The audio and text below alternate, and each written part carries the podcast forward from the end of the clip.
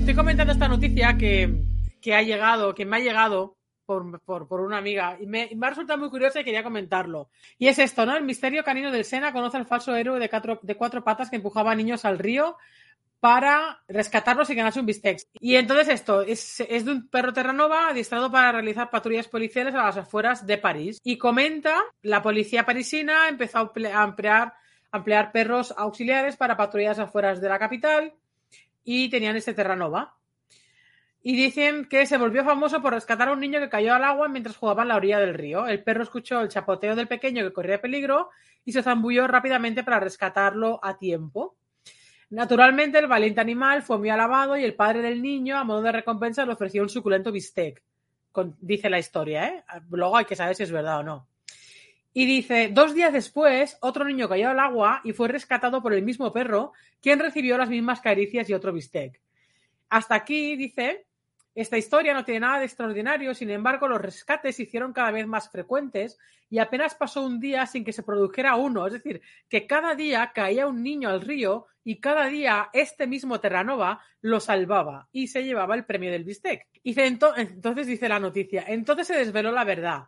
Era el perro, el salvador, el verdadero culpable. Cada vez que veía un niño jugando en el borde del arroyo, lo arrojaba rápidamente al agua, o sea, le daba un empujón y justo después saltaba a su rescate. Así consiguió, pone aquí una fuente de ingresos que es el bistec, ¿vale? Una vez resuelto el misterio del Sena, el comportamiento del Terranova quedó para ejemplificar hasta el día de hoy lo que hablamos muchas veces, ¿no? La, la conveniencia de tener mucho cuidado con aquellos comportamientos que reforzamos en los perros, porque tal vez con la manera en la que les educamos estamos mandando un mensaje equivocado al animal. De hecho, lo que se dice, ¿no? De refuerza aquellos comportamientos que quieres que se repitan y no lo hagas con aquellos que deseas que se extingan. Dicho esto, ¿vale? Voy a dejar de compartir y vamos a hablar ya, ahora ya, entre todos nosotros. Vale, bueno, hoy he querido hacer este directo porque, porque quería, bueno, eh, voy grabando vídeos, pero digo, voy a hacer un directo para poder interactuar con vosotros y que podáis preguntar todo lo que necesitéis preguntar durante máximo una horita, una horita que vamos a estar por aquí en directo, ¿vale? También os he preguntado por Instagram algunas cosas, si tengo algunas preguntas, también las contestaremos, ¿vale? Aunque haré historias de cada una de ellas contestándolas y si no, pues derivaré, si las contestamos todos aquí, pues las derivaremos aquí, ¿vale? Recordar también que eh, voy a poner aquí el banner en Facebook y en, YouTube, ¿vale? Eh, recordad que también tenéis el libro Desafío a la Reactividad en desafialarreactividad.com, ¿vale? El libro 1 y o la saga al completo, la saga solo para España Peninsular de momento. Eh, a partir de octubre la saga será ya para todo el mundo pero hasta entonces solamente está disponible lo que es la saga completa España Peninsular. El libro número uno sí que está disponible para España Península, Baleares, Canarias, Andorra y Portugal. Y para Latinoamérica, pues será en octubre, cuando ya estén, ya estén todos disponibles. Dicho esto, podéis dejar las preguntas, ¿vale? En, en Instagram y aquí en el directo, y en YouTube y en Facebook. Pero quiero comentaros una, una cosa. Quiero Fijaos, bueno, buenos a todos, ¿eh? Los que estáis conectando en, en Instagram y, en, y por aquí.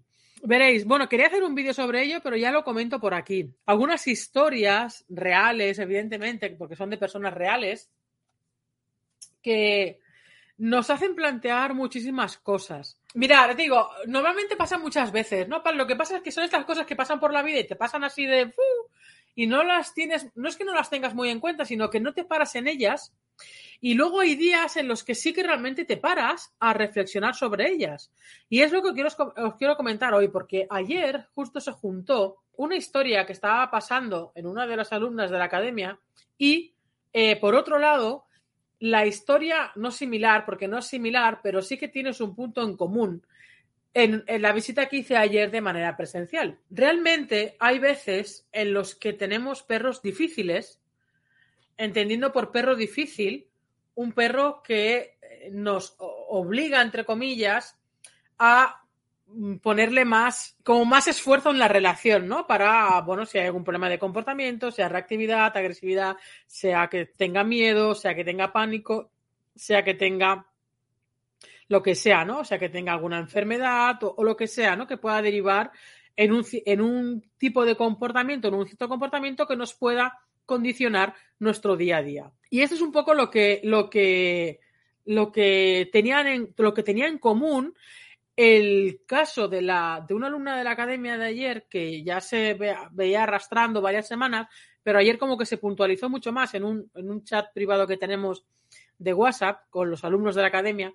Eh, y el caso de ayer presencial, ¿no? Que es hasta eh, la pregunta que nos deberíamos hacer de ¿para qué? Y a ver si me podéis contestar en los comentarios, porfa. ¿Os habéis preguntado alguna vez para qué? No por qué, ¿eh? No por qué. ¿Para qué vuestro perro ha llegado a vuestra vida? Es una pregunta muy interesante, porque, fijaos, en la sesión de ayer, que, ya te digo, es algo que se ha repetido muchas veces en muchas visitas. De hecho, prácticamente en cada visita a la que voy se repite la misma historia en el sentido del condicionamiento de la vida de las personas con respecto al comportamiento diario del perro, ¿vale?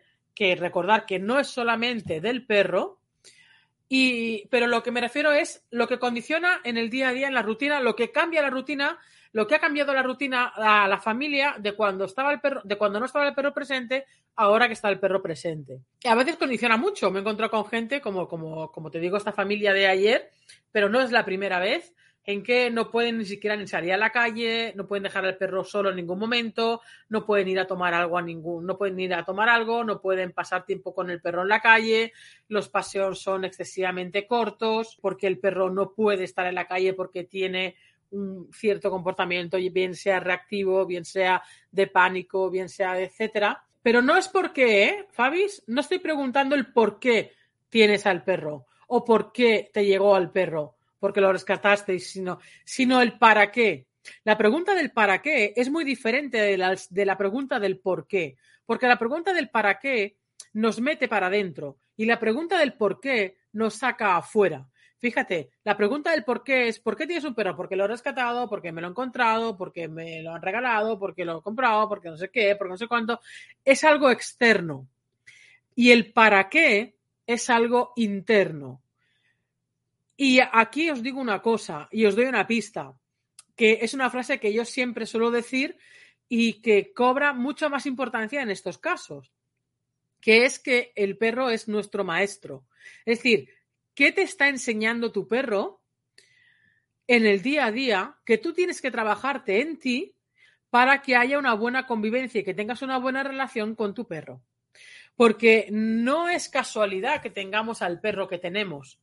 Siempre digo que el perro que tenemos nos ha llegado por algún motivo en concreto y muchas veces para, muchas veces no, prácticamente siempre, para trabajarnos algo en nosotros que sin la presencia del perro no lo trabajaríamos.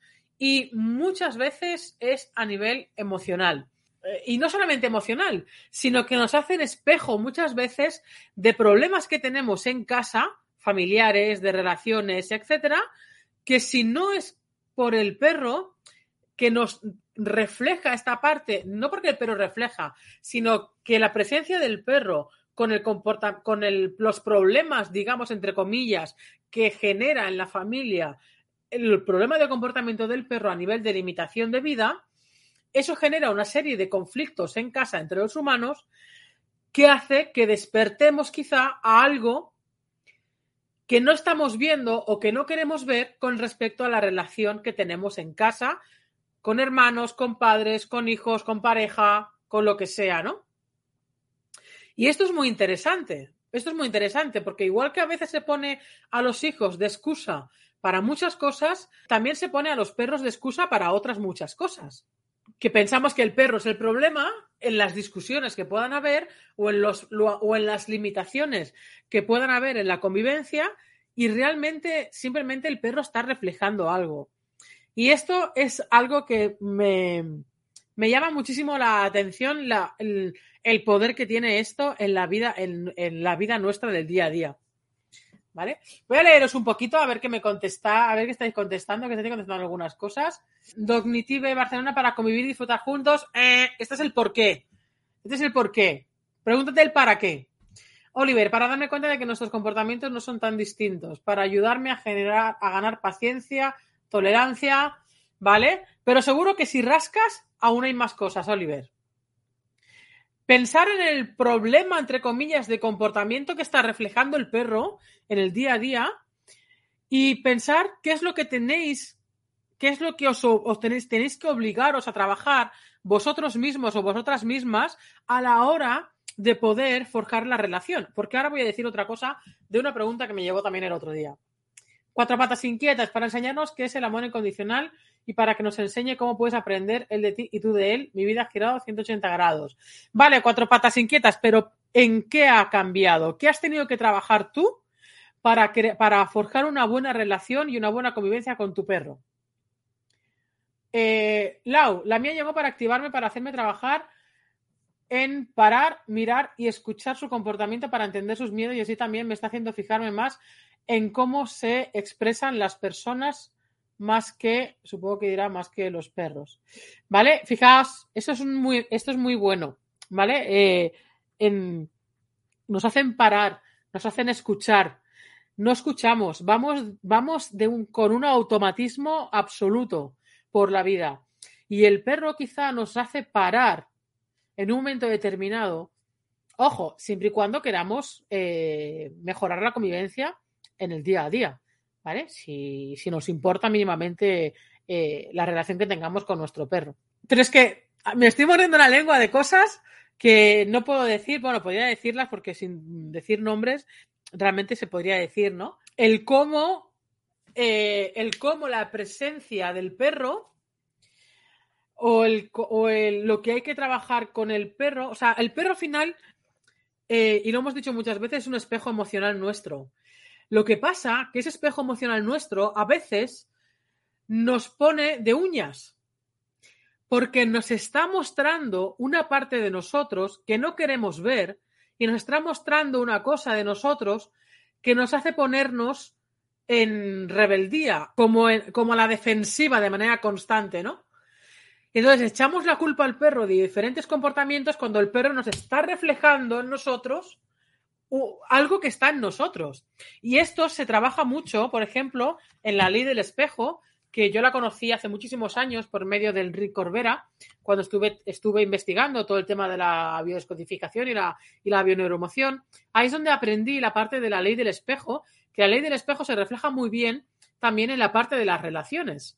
Es donde más realmente se refleja la ley del espejo. Y claro, eh, cuando pensamos en relaciones, solamente nos viene a la cabeza las relaciones sentimentales, pero relaciones las tenemos de manera constante con todos, con pareja, con padres, con madres, con hijos, con amigos y con nuestro perro. Porque con nuestro perro estamos llevando una relación, estamos teniendo una relación de convivencia en el día a día. E igual que nuestro padre, nuestra madre, nuestro hermano, nuestro, nuestra pareja, etcétera, nos va a hacer de reflejo con algo que nos molesta muchísimo y nos ponemos muy a la defensiva, que es algo que es, que es nuestro, pero que está reflejándose en el otro para que yo lo pueda ver, pero que no lo quiero ver porque no lo quiero reconocer, porque me molesta mucho reconocerlo y esto a veces provoca incluso separaciones en el matrimonio. Y esto se ha dado, eh, se han dado casos de esto, no porque haya el problema de comportamiento en el perro, sino porque el perro está mostrando un comportamiento, está reflejando algo que la persona no quiere trabajar en sí misma para poder mejorar la convivencia con el perro. ¿Vale? Oliver, para ayudar a mi propia reactividad. nuestros comportamientos no son tan distintos. No, nuestros comportamientos no son tan distintos tanto en cuanto que nosotros también somos una especie depredadora por un lado y que somos mamíferos. Evidentemente tenemos nuestras diferencias porque no somos la misma especie. ¿Recomiendas el pastoreo? Uy, aquí hemos cambiado totalmente de turno. ¿Recomienda el pastoreo deportivo para un perro pastor reactivo a corredores y bicis para saciar su instinto o sería contraproducente? Siempre voy a estar a favor de saciar las necesidades instintivas reales del perro. Contra más se sacia la necesidad real del perro a nivel instintivo, más saciada tendrá esta parte y menos, y menos necesidad tendrá de volcarla fuera, ¿vale? Para buscando otras opciones. Entonces, sí, si tu perro tiene una reacción reactiva, ojo, la reacción reactiva no es eh, pastorear bicis y, corredores. Eh, eh, esa es la reacción instintiva. Esa es la reacción instintiva. La reactiva es la que viene después con la frustración. ¿Vale? Pero entonces, si el perro tiene sus necesidades cubiertas a nivel de pastoreo, por ejemplo, en un border collie, significará que no, que, o sea, ya tiene esa, fase, esa parte satisfecha y no le hace falta tampoco sacarla con corredores. ¿Vale? Pero claro, eso hay que hacerlo de manera frecuente, no una vez al año. Lorena, para dejar de controlar y aprender a confiar. De esto tú estás haciendo una, un, un intensivo brutal. Gaia, para seguir trabajando nuestros miedos e inseguridades, entre otras cosas. Entre otras cosas. A mí Blaze me ha enseñado muchísimo. Por él me ha metido a estudiar para poder entenderlo, escucharlo y leerlo para poder entenderlo mejor. Sí, pero sigue faltando ahí, Fabis, algo más interno. Y ayudarnos a ese, en ese trabajo mutuo. ¿Cómo sacar al perro de un estado de reactividad brutal? Aquí vamos de un lado para otro. ¿Cómo sacar al perro de un estado de reactividad brutal? Pues mira, aquí en este libro, en Desafío a la Reactividad, te lo explico todo con detalle. Lo que explico son el tema de las distancias y cómo podemos sacar al perro en, una, en un estado de reacción para llevarlo a la distancia de incomodidad para que pueda gestionar emocionalmente eh, esa situación que le está alterando. ¿Vale? Pero primero hemos de intentar evitar que llegue a ese estado. Segundo, si no hay más tutía porque ha llegado, porque ha sido sorpresivo, etcétera, pues evidentemente hemos de sacar al perro de ahí de la manera que buenamente podamos, ¿vale? Dependerá de la intensidad que tenga el perro. A veces tenemos que agarrarlo y tirar un poquito para atrás, ¿vale? Llegar a una distancia en la que, y, llegar a una distancia, no irnos, ¿eh? Sino retirarnos lo suficiente como para que el perro pueda gestionar emocionalmente la situación, ¿vale? No irnos, porque si nos vamos con el perro en ese estado, el perro primero, que está acumulando un estrés brutal y segundo, que va a ir luego buscando bulla eh, en los diferentes, eh, en los siguientes estímulos que pueda ir viendo y tercero, que no estará gestionando absolutamente nada. Vale, voy un momento con, con, con YouTube y Facebook con respecto a la pregunta. Jagger, los perros llegaron a mi vida para sensibilizarme y humanizarme. También me han ayudado a sensibilizar a mi hijo de 5 años que tiene discapacidad neuronal. ¡Wow! ¡Qué bueno, Jagger! Pati, ¿para qué? Creo que para hacerme trabajar mi área emocional. Por mi perro trabajo diario control de miedo e inseguridad que padezco, no solo por mí, sino para él. Muy bien, Pati. Es una de las cosas que más nos hacen trabajar a nosotros, liberarnos de nuestros miedos. Leti, para conectar más con la naturaleza y dejar de estar todo el tiempo trabajando para disfrutar más de la vida.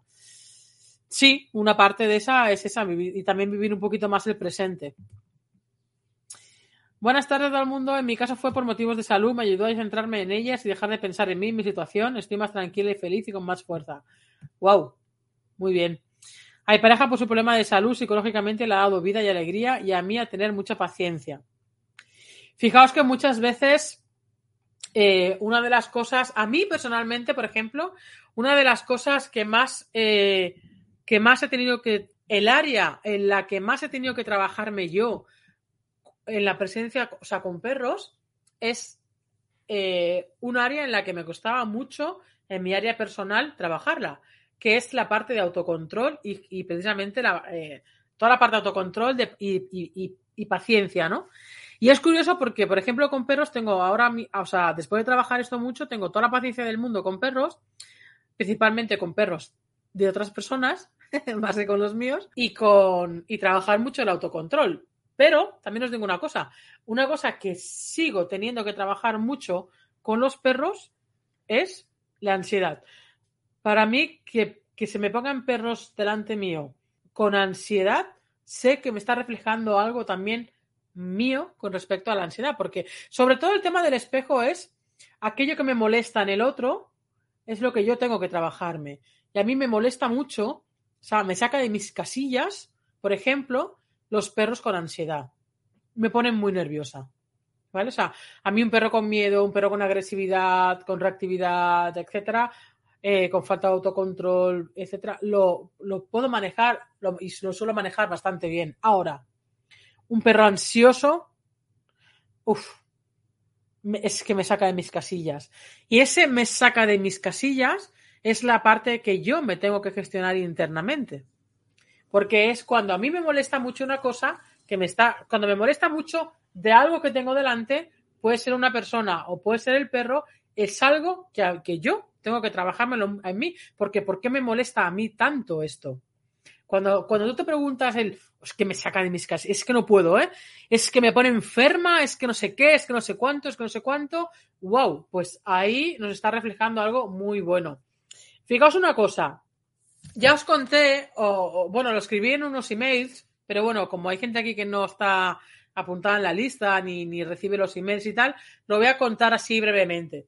Yo aquí tengo, aquí en la urba donde vivo, tengo una vecina, tengo muchos vecinos, pero tengo una vecina, creo que lo conté el otro día, pero bueno, eh, cuento el, avance, ¿vale? También tengo una vecina que adoptó, que adoptó un perro hace 4 o 5 años, un mestizo de tamaño medianito, y que me la cruzaba yo muchas veces en la montaña, en el camino donde vamos a pasear los perros, aquí delante, los viñedos tal y que cual, que conecta con la montaña y todo el rollo, ¿no? Bueno, y pues me la iba encontrando, no siempre, porque en función de los horarios que cada una llevábamos, y siempre, siempre, siempre, siempre, siempre, siempre llevaba el perro con correa. Siempre. Es decir, que no lo soltaba en la montaña tampoco. Llevaba y digo, pero mujer, ¿cómo lleva el perro a la montaña suelto? O sea, atado. Y atado con la correa, no con una cuerda larga, una correa normal.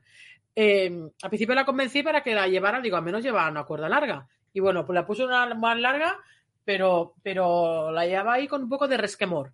También la correa larga, ¿no? Y así, cuatro o cinco años que lleva el perro con ella, ¿eh?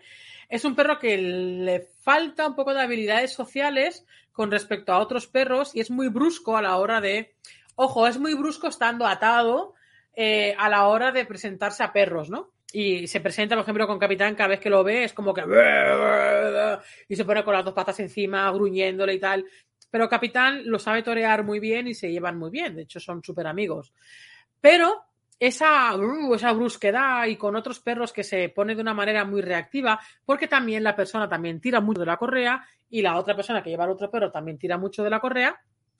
Evidentemente, sabéis la que se arma, la de San Quintín, ¿vale? Bueno, por esta imagen mental que tiene, que tenía, que, que tiene esta, esta vecina mía, eh, y además la no seguridad en ella misma ni la confianza en el perro de que le vaya a venir. Ella tenía mucho miedo de que su perro, cuando lo soltara, se escapara o que no le llamara, o que no viniera la llamada y tal. Y nunca, nunca, nunca, nunca, nunca lo soltó. Y a mí me costó, yo cada vez que la veía siempre le iba dando el tostonazo de, de allí en la montaña, de suelta el perro, suelta el perro, oye, suelta el perro ahora que está capitán, que, que está por él, que te le que cual, que ya verás. Uy, ay, uy, ay, el miedo, el miedo, el miedo. Y hubo un día que, aquello que yo estoy andando por mi casa y, veo por la ventana, yo tengo las ventanas que dan justo a, mi, a, mi calle, evidentemente. Y aquello que, hago, que miro así, miro así de, de, de, casualidad, pum, y ves un perro suelto, digo, uy, digo, ese perro se parece, se llama Jerry. Digo, ese perro se parece al Jerry me pongo a mirar bien y era el Jerry, otra perra de otra de que conozco y, miro digo, uh, todos perros sueltos y miro y venía un hombre que es familiar de esta mujer con su perro. Entonces, este hombre que es familiar lleva a su perro, el perro, de su, el perro del hijo de este hombre y el Jerry, que es de esta vecina, y lo llevaba suelto. Y lo vi por mi calle y digo, ¡uh! El Jerry suelto, por Dios. Total, que al día siguiente la vi en la montaña, la mujer con el perro cogido. Y digo, oye, digo que, digo que ayer vi al Jerry suelto, sí, no sé qué. Bueno, se ve que le echaron una bronca al familiar por haber soltado al Jerry, que lo flipas, ¿no? Digo, pero tía, digo, ¿no ves que todo fue bien? Que que cual, que él se atrevió realmente a soltarlo porque vio que no que, que realmente puede ir suelto por zonas controladas y tal y que cual, por zonas de montaña y que no pasa nada. Y, ay, ay, miedo, miedo. Bueno, bueno, y a partir de ahí, ese día la logré convencer para que soltara al Jerry. Digo, suelta al Jerry. Bueno, tú te haces responsable. Digo, suéltalo. Lo soltó y bueno, el Jerry súper contento. A la mujer tuve que decir, ahora respira tú, porque se quedó sin respiración cuando lo soltó. Y ahora respira y relaja y disfruta de ver a tu perro suelto por la montaña. Estuvimos trabajando varias veces el sígueme para que ella confiara en que realmente el perro venía, porque el perro venía, el perro le hacía mucho caso, ¿vale? Y, nada, estuvimos dando la vuelta con el perro suelto y bien, cuando ya llevamos, estamos, yo que sé, a, 100 metros de llegar a la carretera para volver a la urbanización, pues ya lo cogimos, le llamamos, se paró, le, atamos con la correa a los dos y nos fuimos para casa. Bien, y la cosa quedó ahí. Dos días, tres días después, me la encuentro Y ya yo me la quería encontrar porque ya no había coincidido con ella en la montaña. Digo, tengo que preguntarle si se ha atrevido estando sola a soltar al Jerry. Y sí, sí, me la encontré y lo primero que me dijo, llevo dos días soltándolo en la montaña. Digo, bueno, guay y tal. Y dice, bueno, dice, lo paro en la esquina de, porque da la vuelta como una masía. Dice, lo, lo, lo paro en la esquina para ver que no venga ningún perro y luego lo vuelvo a soltar. Digo, bueno, digo, poco a poco, venga, va. Y ayer, ayer, ayer me la volví a encontrar por la mañana antes de ir a esta sesión presencial. Y me la encontré ya con el perro suelto, porque iba yo con Capitán y de repente me veo, el Capitán como se queda mirando que viene un perro y veo venir un perro marrón y negro. Digo, ¿y ese perro? Y me lo quedo mirando y digo, ¡ay, si es el Jerry! Y fijaos una cosa muy importante. El Jerry venía a saludar a Capitán como siempre hace cuando se, cuando se encuentran. Pero ¿qué pasó? Que la entrada del Jerry con Capitán, que normalmente estando con Correa es muy sonora, es muy brusca, es muy gruñendo, poniendo las patas encima y muy así porque ya viene tirando un rato con la mujer y tal y que cual.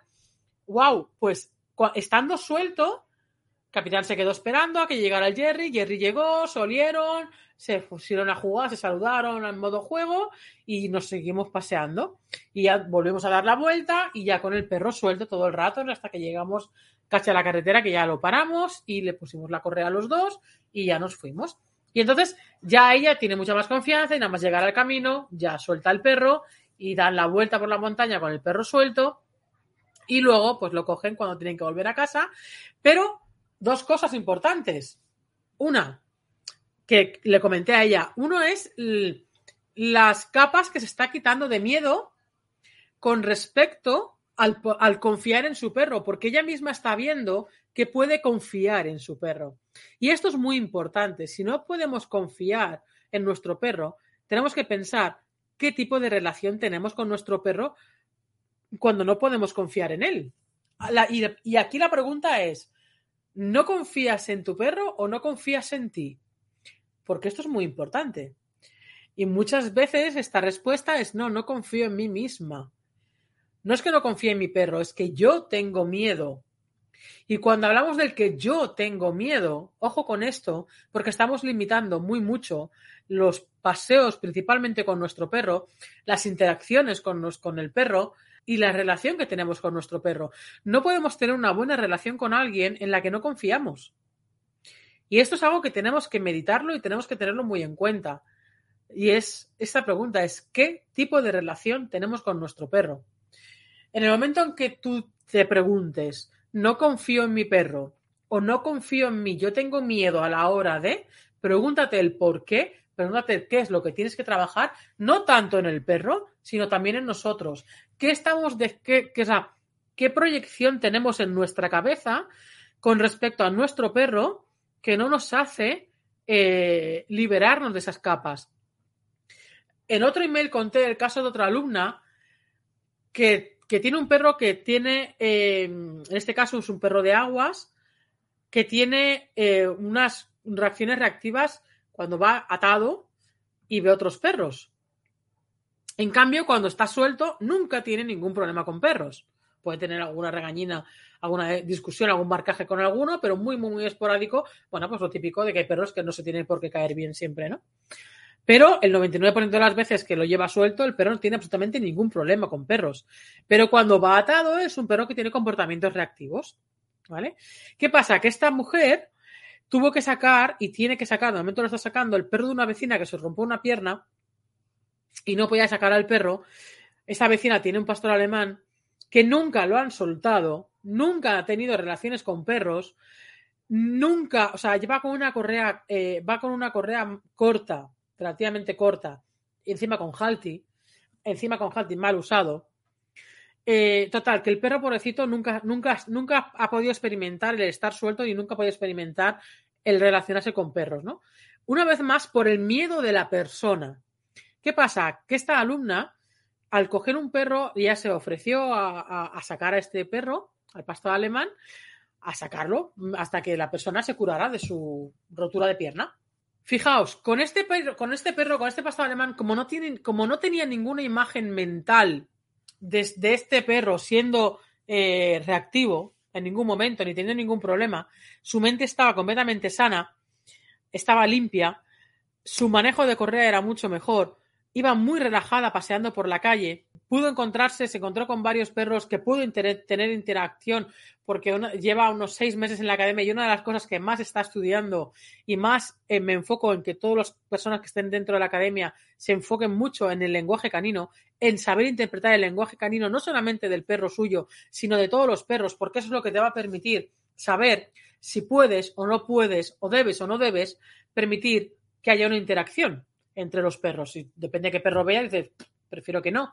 Y del perro que, veas, que normalmente son la gran, la gran mayoría, muchas veces, de poder dejarlos, ¿no? De cuando interactúan, de qué es lo que está pasando en ese, en ese contexto, de, de, qué se están diciendo, cuál es la interpretación de lo que está pasando, para tú también poderte relajar y poder disfrutar de ese encuentro.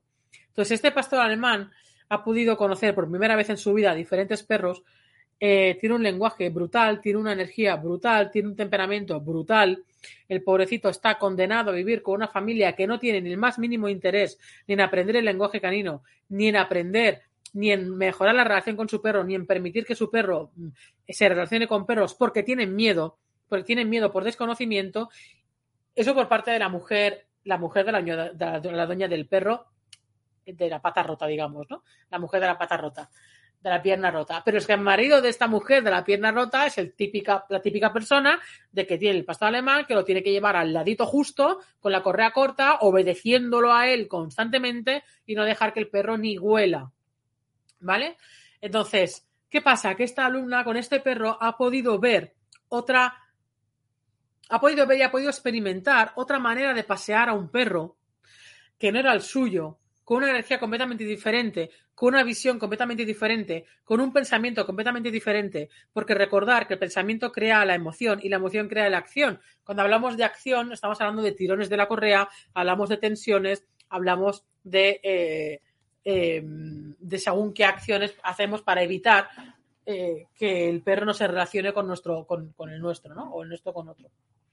Lo que te quiero decir es que a partir de ahí, fijaos una cosa muy importante que os voy a decir. A partir de ahí, que eso pasó durante varias semanas y lo comentábamos en los webinars, luego, a la hora de sacar al suyo, hubo un día que dijo, ¿por qué no paseo? Ella misma lo reconoció, que cuando paseaba al pastor alemán iba muy relajada y cuando paseaba al suyo iba muy tensa, porque cuando veía a otro perro, porque a su perro le habían atacado. A la, habían, la habían atacado y habían tenido que ir al veterinario, ponerle puntos, etcétera, ¿no? Entonces tenía ese miedo en la, cabeza. A raíz de sacar a este otro perro, en su cabeza empezó a entrar otra información. Y al entrar otra información de cómo pueden ser los paseos con otros, con, con perros, se permitió a sí misma un día, cuando salió con su perro, el en vez de ponerse tensa cada vez que veía a otro perro, el decirse, vale, voy a ir relajada, Voy a ir exactamente igual de relajada como voy con el pastor alemán. ¿Y qué creéis que pasó ese día que fue con su perro de la misma manera en que paseaba con el pastor alemán, que era relajado? ¿Qué creéis que pasó? Que el perro no reaccionó en ningún momento. Que su perro no reaccionó en ningún momento. ¿Por qué? Porque ella estaba tranquila. Y esto no os podéis ni imaginar la de veces que se repite un millón de veces que se repite. Casi siempre se repite la misma historia. El miedo nuestro provoca las reacciones de nuestro perro en la gran mayoría de las veces. La gran mayoría de las veces. Este perro del vecino, el Jerry, de la vecina, cuando se encontró un perro estando suelto, cuando él está atado, tiene una reacción reactiva muy bestia. ¿Qué creéis que pasó cuando el perro estaba suelto y se encontró con otro perro? Guau, guau, guau, se dio la media vuelta y se fue y, se, y, siguió paseando. No pasó nada. No pasó nada.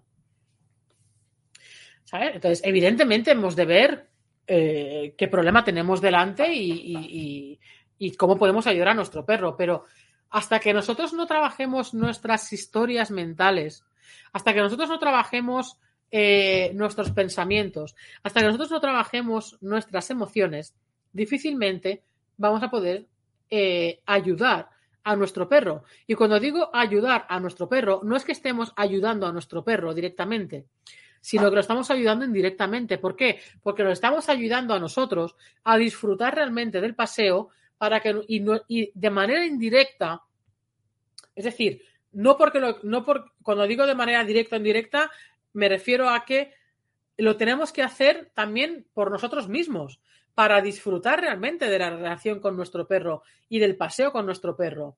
Porque mirad, una de las cosas, la primera vez que soltó esta vecina a, a su perro, que estaba yo con ella, me decía, muy nerviosa, claro, es que, ostras, ¿y si aparece un perro? Digo, bueno, pues si aparece un perro, aparece un perro, pues vemos qué tal y vemos cómo interactúan. Digo, porque va a pasar lo mismo estando tu perro atado. Es más, va a pasar peor estando tu perro atado y el otro suelto que estando los dos sueltos. Digo, con lo cual, como el otro perro va a estar suelto, pues tenemos que ver cómo se relacionan los perros, dejando que el perro sea perro. ¿y, si, y, si, ¿Y si pasa un conejo y lo quiere perseguir? Pues si pasa un conejo y lo quiere perseguir, lo perseguirá unos metros y luego vendrá otra vez. Eh, pero vamos a dejar también que los perros sean perros.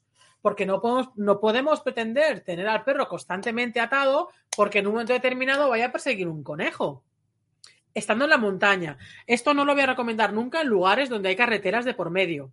¿Vale? Tiene que ser en lugares, en entornos seguros, en entornos, en caminos de montaña, donde evidentemente, pues lo máximo que nos podemos encontrar, pues son algún conejo, alguna liebre, alguna codorniz, o aquí cada vez estoy encontrándome más con ciervos. Eh, pero me refiero a esto, ¿no? Entonces, ten, tengamos en cuenta esto y tengamos en cuenta una cosa muy importante. Los uno, vas a conocer a tu perro realmente estando tu perro suelto, es decir, tu perro no es tu perro estando atado, tu perro atado está muy condicionado, está muy condicionado por la correa y por ti. Solamente vamos a conocer a nuestro perro realmente cuando está suelto. Ahí es cuando vamos a conocer el temperamento real de nuestro perro. Ahí es cuando vamos a conocer realmente cómo reacciona nuestro perro cuando se encuentra con perros, cuando se encuentra con bicis, cuando se encuentra con monopatines, cuando se encuentra con coches, cuando se encuentra con personas, etcétera. Ahí es cuando nosotros vamos a conocer realmente a nuestro perro. Y ahí es cuando nosotros, si el perro, por ejemplo, pues está suelto y tenemos un perro, como decía antes eh, Dani, un border collie, y de repente se pone a perseguir una bici, bueno, pues tienes que tener en cuenta que tienes un border collie, que tienes un perro de pastoreo y lo que tienes que trabajar es saciar este instinto que tiene el border collie de pastorear, que si no tiene ovejas que pastorear o si no saciamos la necesidad, al menos mínima, una necesidad de trabajo mental con los perros, pues va a querer saciarlo de alguna manera con los estímulos que tenemos alrededor. ¿Vale? Y eso es lo que muchas veces hablamos de lo de soltar el control del perro eh, y dejar que el perro sea, sea, sea más perro. Pero esto no lo podemos hacer tampoco si no conocemos el lenguaje del perro, si no conoces a tu perro, si no, si no sabemos interpretar lo que está pasando entre los perros o en las situaciones que se están dando delante nuestro, porque en función de lo que se está dando delante nuestro, depende de lo que interpretemos delante nuestro, así tenemos que reaccionar o así tenemos que no reaccionar. Porque eso es otra cosa, a veces nos metemos más en medio de lo que nos tenemos que meter y no dejamos realmente que los perros se expresen. ¿Vale? Entonces, tengamos todo esto muy, muy, muy en cuenta. Y aquí va la pregunta que quiero dejaros en vuestra cabeza para que reflexionéis sobre ella antes de terminar. ¿Qué tipo de relación tienes con tu perro? De verdad, no es una pregunta baladí, ¿eh? Pregúntate, ¿qué tipo de relación tienes con tu perro? ¿Realmente disfrutas los paseos con tu perro? Si es que no, ¿por qué no disfrutas los paseos con tu perro? ¿Qué está pasando ahí por el que no disfrutas, eh, por lo que no podéis disfrutar? Porque si tú no disfrutas, el perro tampoco lo va a hacer, porque tú no disfrutas porque el perro tampoco lo hace, porque, porque tiene reacciones reactivas, porque tiene, eh, sale su instinto eh, de pastoreo o de protección o de no sé qué, ah, y nos condicionan los paseos, ¿vale? Entonces, hagámonos este tipo de preguntas porque es lo que nos va a poner, lo que va a hacer que nos pongamos las pilas. ¿Vale? Dice Juan, ¿y qué pasa si estando suelto muerde a otro perro o persona? Uno, tenemos que distinguir si, si realmente es que muerde o es que marca. Esto para empezar, porque hay muchísima confusión, la gente confunde mucho marcaje con agresión. Y fijaos, hay como tres contextos. está el marcaje, está el revolcón, está el marcaje, está la discusión, está el revolcón y está la agresión. Son cuatro situaciones que se pueden confundir las cuatro con agresividad y las cuatro no son agresividad. Entonces, primero hemos de distinguir realmente, de ahí la pesadez de que sepáis entender realmente el lenguaje canino. Por cierto, en el curso de la, en la academia hay un curso brutal de lenguaje canino que todas las personas que están dentro de la academia se hacen ese curso dos, tres, cuatro y cinco veces para realmente aprender a saber interpretar el lenguaje de su perro y de los perros en general y de los contextos en particular. ¿Vale? Entonces, Primero eso. Segundo, si realmente muerde, evidentemente, uno, lo tienes que llevar con bozal. Dos, mientras lo llevas con bozal, tienes que trabajar eh, en la parte esta de, agresividad. Lo que, tienes que, lo que tienes que identificar es por qué muerde. ¿Qué hay detrás? Porque esa mordida es el síntoma, pero tienes que ir a la causa, Juan. ¿Por qué muerde? ¿Es por miedo? ¿Es por posesión de recursos? ¿Es porque realmente tiene un problema de, agresividad porque tiene un problema de gestión emocional. O sea, tienes que irte a la raíz del problema porque la agresividad, ese tipo, en ese tipo de casos, a no ser que sea una agresividad, evidentemente, por ejemplo, una agresividad de una madre, de una madre que tiene los cachorros y que se los quiere escoger, va a, va a responder con una agresividad maternal, que se llama, ¿no? Agresividad maternal. ¿Por qué? Porque, le quiere, porque quiere defender a sus cachorros. ¿Vale? Entonces, detrás de cada agresividad hay una causa. O sea, eh, hay una causa, porque la agresividad es el síntoma. Entonces, lo primero que tienes que hacer, Juan, es elaborar, plantearte primero el por qué y trabajar en esa causa. No trabajar en el síntoma, trabajar en la causa. Si la causa de la, de la agresividad, de esa agresión, es el miedo, pues tienes que trabajar la confianza del perro frente a perros y frente a personas. Si es por, si es instintivo a nivel de protección, por ejemplo, de territorio, pues tienes que tener en cuenta esta parte de nuestro perro, que puede, que hay, hay veces que se da este tipo de agresividades. Estamos en un lugar que el perro lo hace suyo y cualquier persona o perro que entre en ese lugar, en ese contexto, el perro va a defender ese, ese, territorio, entre comillas, ¿no? Entonces hemos de ver cuál es el contexto que tenemos. ¿Por qué los cocker tienen predisposición genética a ser agresivos? Tienen una predisposición genética a ser agresivos. ¿Y sabes por qué, Juan? Porque en su día se puso de moda y cuando un perro se pone de moda, empieza la cría indiscriminada. Por parte, una, de particulares egoístas y caprichosos, y dos, por parte de pseudo criadores y juntaperros que se quieren ganar un dinero haciendo cría de ese perro que se ha puesto de raza eh, porque la gente lo compra. Entonces empiezan a haber ahí consanguinidades, empiezan a haber una serie de historias genéticas que han hecho del cocker un perro con una predisposición genética más alta que otro tipo de perros. ¿Vale? Pero esto es lo que pasa cuando los perros se ponen de moda, que la cagamos por todos lados. ¿Vale? Si la causa es genética, Juan, tienes que saber en qué contextos el perro va a sacar ese tipo de agresividad y, ser precavido y a la vez trabajarlo porque que sea causa genética no te impide realmente trabajar el tema de la, de la, de la causa, ¿vale? Pero claro, eh, tienes que vigilar el contexto en el, que, en el que se mueve, en el que sale ese tipo de agresividad y trabajarla con, por ejemplo, claro, es que aquí habría que ver en qué tipo de contextos es. Si es porque le molesta algo, ojo, también hay perros que simplemente muerden porque les molesta eh, que le toquen en algún punto del cuerpo porque puede haber dolor. ¿Vale? Pero en el caso de que tu perro, sin, sin venir a cuenta, eh, se coge y se vaya hacia un perro, que ojo, sin venir a cuenta es muy extraño. ¿Vale? A veces hay una desconfianza, a veces hay una inseguridad detrás que hace que el perro muestre esta agresividad. Por lo tanto, si es un tipo de desconfianza o es un tipo de inseguridad ¿vale? Que tanto la desconfianza como la inseguridad son emociones secundarias de la primaria, que es el miedo, pues tienes que trabajar la confianza. El que perro se pueda sentir seguro en la presencia de otros perros y se pueda sentir seguro con la presencia de humanos. Pero en ese tránsito, si tenemos un perro que muerde, hemos de trabajar con bozal. Durante un tiempo, el bozal tiene que ser transitorio. Igual que la correa larga debería ser transitoria, lo dije el otro día. ¿Vale? ¿Por qué? Porque nos tiene que servir como parte de rehabilitación para ayudar al perro a que, a que, a que aumente la confianza con estos estímulos o, o, frente a la presencia de estos estímulos. Pero es muy importante el bozar en este caso, ¿por qué? Porque no podemos permitir que el perro se autorrefuerce con la agresión, porque cada vez que el perro se autorrefuerza con la agresión, está aumentando la intensidad de la agresión y las va aumentando, va generalizando los motivos de la agresión. Por eso el tema este es muy delicado, ¿vale? Y lo primero que tenemos que hacer es procurar que no se autorrefuerce, ¿vale? Y ya de trabajar, si tienes un problema con la agresividad, tienes que trabajar con un profesional en persona, ¿vale?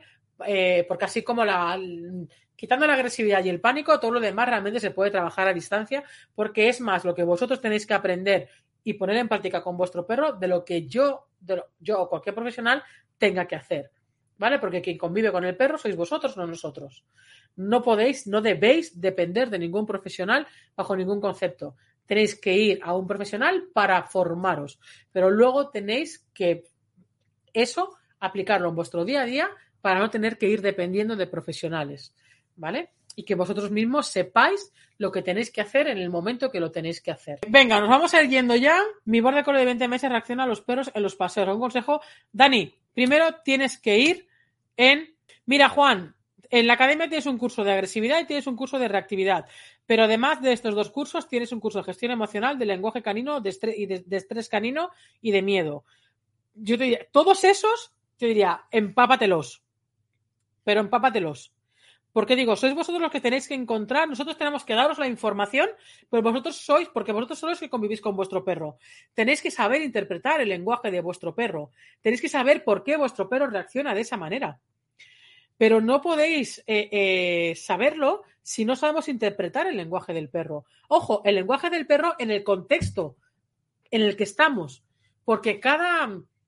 El lenguaje, del, el lenguaje canino no son matemáticas. El lenguaje canino no son raíces cuadradas, no son sumas y restas, no son un diccionario tampoco. El lenguaje canino tiene un, significado general, pero luego tiene un significado particular en función del contexto en el que estamos. Porque eso va a ser lo el contexto va a ser lo que enriquezca la interpretación. Porque una misma señal de un perro, en función del contexto en el que estamos, va a significar una cosa o va a significar otra. Entonces, esto es una parte muy importante a la hora realmente de convivir con nuestro perro. No podemos convivir con un perro si no sabemos su lenguaje, si no sabemos qué tipo de cómo se comunica el perro con nosotros y con el entorno, porque estamos conviviendo con un extraño. Y cuando convivimos con un extraño tenemos problemas sí o sí, porque no vamos a entender la conducta del perro. Pero no porque el perro quizá tenga un problema, sino porque el problema lo tenemos nosotros porque no lo entendemos, porque no os llegáis ni a imaginar la de situaciones que se malinterpretan. E incluso situaciones de juego que se malinterpretan como agresividad. Y eso es un error garrafal. Error garrafal como el que se comete eh, malinterpretando un simple marcaje con agresividad. Y se hace y se comete y se comete este error. Y es un error garrafal porque estamos creando un perro realmente, ahí sí, más reactivo, o un perro realmente que saque, saque fuera su parte de agresividad. Porque previamente quizás estaba dando avisos que no los hemos visto, no los hemos interpretado como avisos, ¿vale? Y, pero que sí que lo han sido, los hemos, le hemos reñido, le hemos, le hemos dicho que eso no está bien, el perro anula el aviso y va directamente a la agresión. Así que mucho cuidado también con el tema de anular parte del lenguaje en el perro. No, cuando se presentan en el juego, porque esto es otra cosa, Juan, lo que te digo de lo de la interpretación del lenguaje. Por ejemplo, gruñido. Hay personas que cuando un perro, cuando dos perros están jugando y gruñen, se asustan y paran el juego. Y dicen, no, no, que están poniendo agresivos. No, porque el gruñido forma parte también del juego.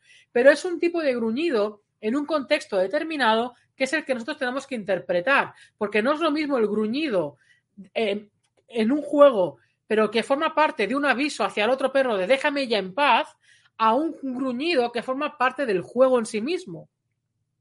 Porque no solamente tenemos que interpretar a nuestro perro, también tenemos que interpretar, como digo, al otro perro, porque el otro perro nos va a dar mucha información de lo que está pasando también y el contexto. Entonces, en el juego hemos de interrumpir solo cuando se vaya de madre, cuando empiece a irse de madre, cuando la sobreexcitación se esté yendo de madre. Entonces ahí sí que tenemos que parar el juego, calmar el ambiente, reposarlo, bajar revoluciones y luego volver a permitir que interactúen. Porque el juego no es negativo, el juego es aprendizaje también para los perros. Es que el juego forma parte del aprendizaje. Aprenden rituales, aprenden habilidades sociales, aprenden los límites de uno y otro, ¿vale? Pero hemos de saber cuándo parar. Pero el cuándo parar es la sobreexcitación, es la tensión. Pero ojo con confundir todo tipo de gruñidos con agresividad, porque hay gruñidos que forman parte del juego. ¿Vale? Y no deberíamos cortarlos, pero para eso hemos de saber identificarlos. Chicos, llevamos una horita, nos vamos ya, que si no, no puedo, eh, no puedo retransmitirlo si pasa de la hora. Que tengáis muy buen fin de semana, chicos y chicas. Finalizamos aquí en YouTube y en Facebook.